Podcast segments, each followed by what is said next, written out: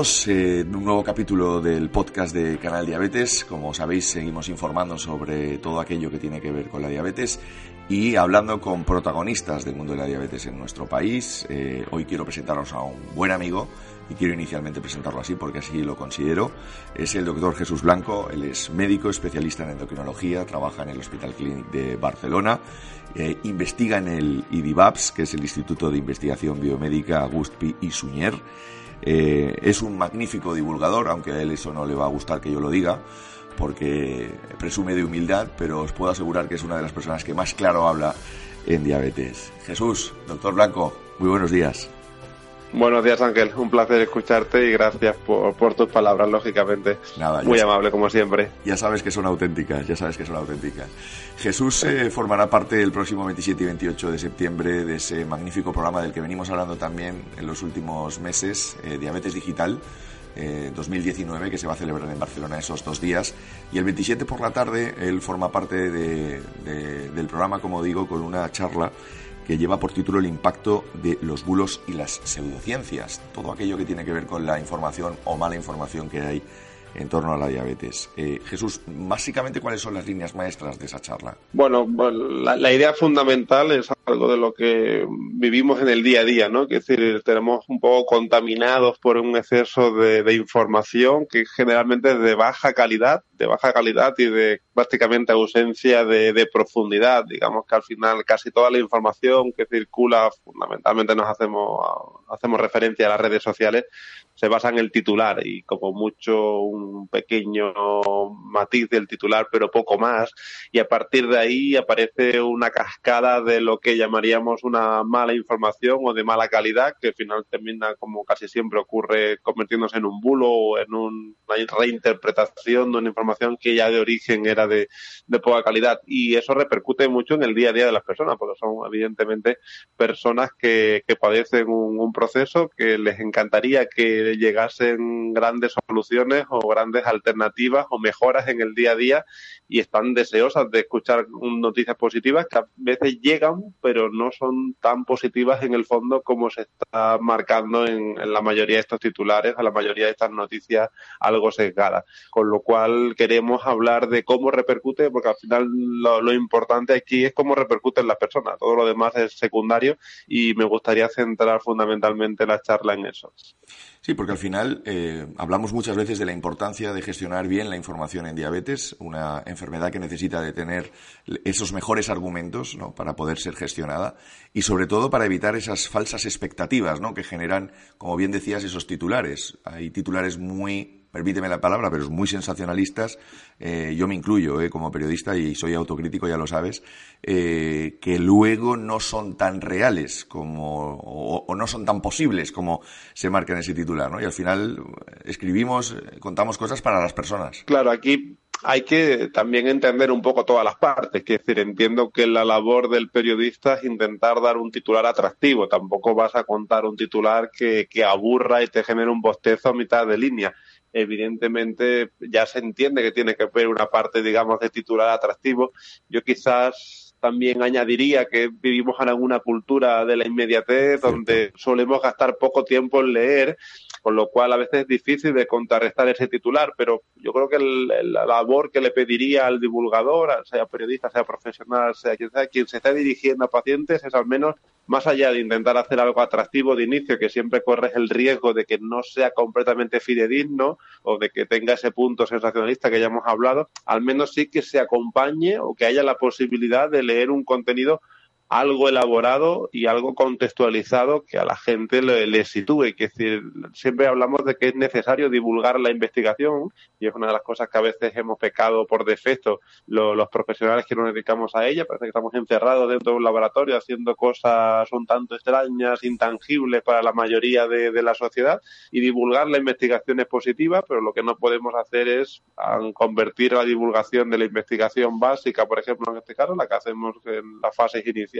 con células, con animales de experimentación y demás, y convertirlo directamente en noticias que sean absolutamente extrapolables para el día a día de la salud de las personas mañana. Es decir, eso a veces es lo que más nos cuesta. Y de hecho, en diabetes, estamos acostumbrados a ver la, la de la diabetes más o menos con una cadencia trimestral en los medios de comunicación. O sea, al año más o menos tenemos tres o cuatro curas de, de la diabetes este problema se me viene cada vez que hay un pequeño avance, cada vez que hay algún tipo de publicación más o menos relevante en el campo, se termina traduciendo como la, siguiente cura de la diabetes. Y al final las personas, que sobre todo que llevan mucho tiempo de, evolución y de experiencia, terminan con la sensación de aquello como en el cuento, ¿no? De cuando viene el lobo, pues al final el día que llegue el lobo no, me lo creeré porque me han engañado tantas veces, me han hecho creer que va a llegar ya y luego nunca termina llegando, que será difícil de, de convencer a alguien de que realmente hemos llegado a buen, a buen puerto.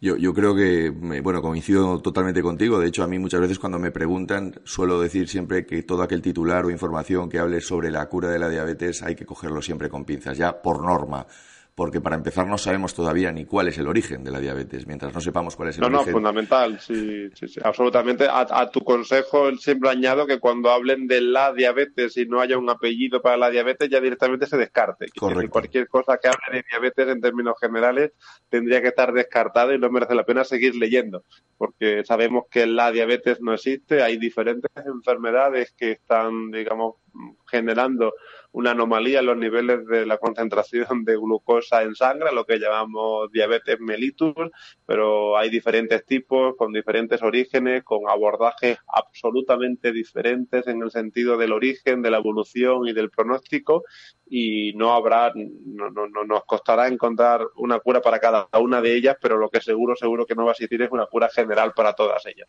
Por tanto, una vez que la diabetes no se especifica, esa información ya tiene que dar completamente descartada. Totalmente de acuerdo, Jesús. Jesús es una persona que no solamente dice estas cosas que estáis escuchando en los últimos minutos, sino que también ha pasado a la acción. Y quisiera, en este caso, poner en valor eh, una actividad que viene realizando en los últimos meses con la Fundación Diabetes Cero y que os aconsejo que lo utilicéis como fuente también para contrastar. Es una labor de divulgación importante. Jesús está recogiendo todas esas informaciones eh, que llaman la atención y las está poniendo en contexto con todos sus conocimientos relacionados con la diabetes. ¿Cómo está siendo esta experiencia, Pues absolutamente gratificante. Es una cosa que comentábamos con, con las compañeras de, de, Diabetes Cero y que pensábamos que añadiría valor a su loable iniciativa y que aparte era un territorio que no estaba cubierto y ahí también tenemos que hacernos una crítica a los, los profesionales. No, no solo hay crítica al profesional de la comunicación, aquí también hay crítica para el profesional sanitario, en el que yo lógicamente también me incluyo como responsable por omisión durante, durante mucho tiempo. Los medios de comunicación, como ya hemos dicho antes, surgen cada X tiempo y con una periodicidad bastante alta eh, noticias sobre avances en diabetes que suelen estar algunas y de calidad, no es cierto que no todo es de baja calidad, hay alguna información en medios de comunicación generalistas de, de, cierta calidad, pero sí que es cierto que la mayoría de lo que corre por redes sociales o de lo que termina difundiéndose no es de alta calidad y queríamos tener alguna herramienta que pudiese al menos contrastar esa información y contextualizarla, que para mí es la, la palabra fundamental. Tenemos que poner en contexto la, la investigación y el, y el titular con lo cual, por la agilidad que permite un grupo pequeño de, de personas con un fácil acceso a una comunicación en, en, la web, pues decidimos hacer esta herramienta bueno, comentaba la, la, cuestión de que la agilidad que permite tener un, o gestionarla a través de un grupo pequeño de, de personas no, nos permite dar una respuesta rápida, que digamos que generalmente planteamos un plazo de dos, tres días para intentar dar una respuesta a cualquier noticia relacionada con, con el campo de la, de la investigación en diabetes tipo 1 eh, que es el foco de atención de, la Fundación Diabetes Cero.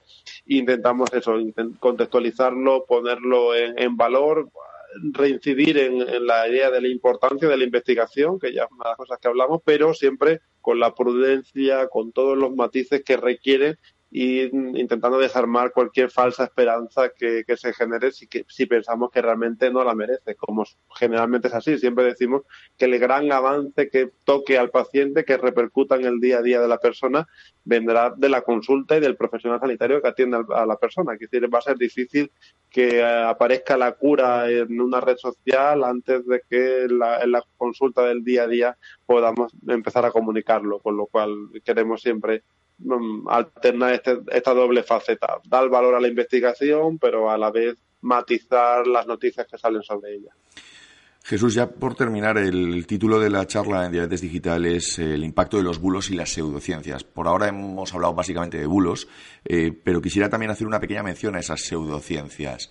Eh, entiendo que el consejo también es huir ¿no? de todo aquello que no sea ciencia cuando estemos hablando de diabetes.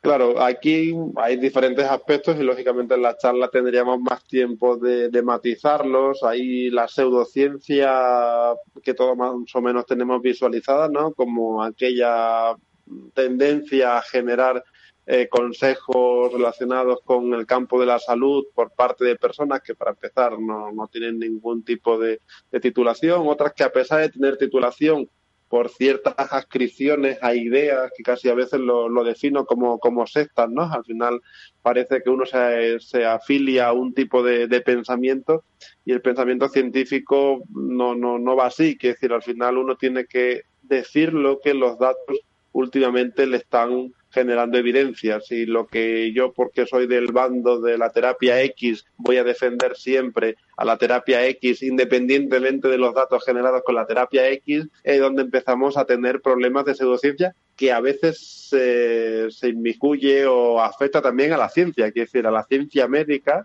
también esta vez enferma de pseudociencia porque mm, tenemos esa falta de capacidad de análisis crítico de lo que estamos viendo y la cuestión fundamental es eso, saber distinguir. Y ahí entramos en un tema difícil, que es la generación de confianza.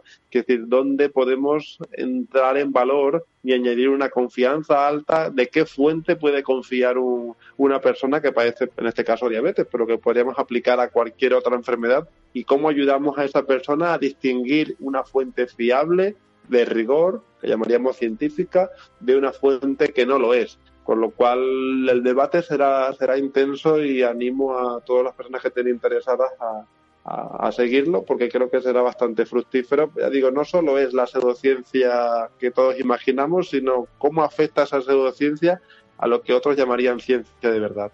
Muy interesante, Jesús, muy interesante y, muy claro todo lo que dices y con muchas ganas de escucharte en Barcelona cuando acabe el verano, ¿eh? al finales de mes de septiembre. Jesús, te agradezco. Ahí estaremos. Jesús, pues, y, nosotros también, y nosotros también, apoyando y escuchando. Pues eh, te agradezco muchísimo que hayas atendido la llamada de Canal Diabetes, te deseo un gran verano y nos vemos en septiembre.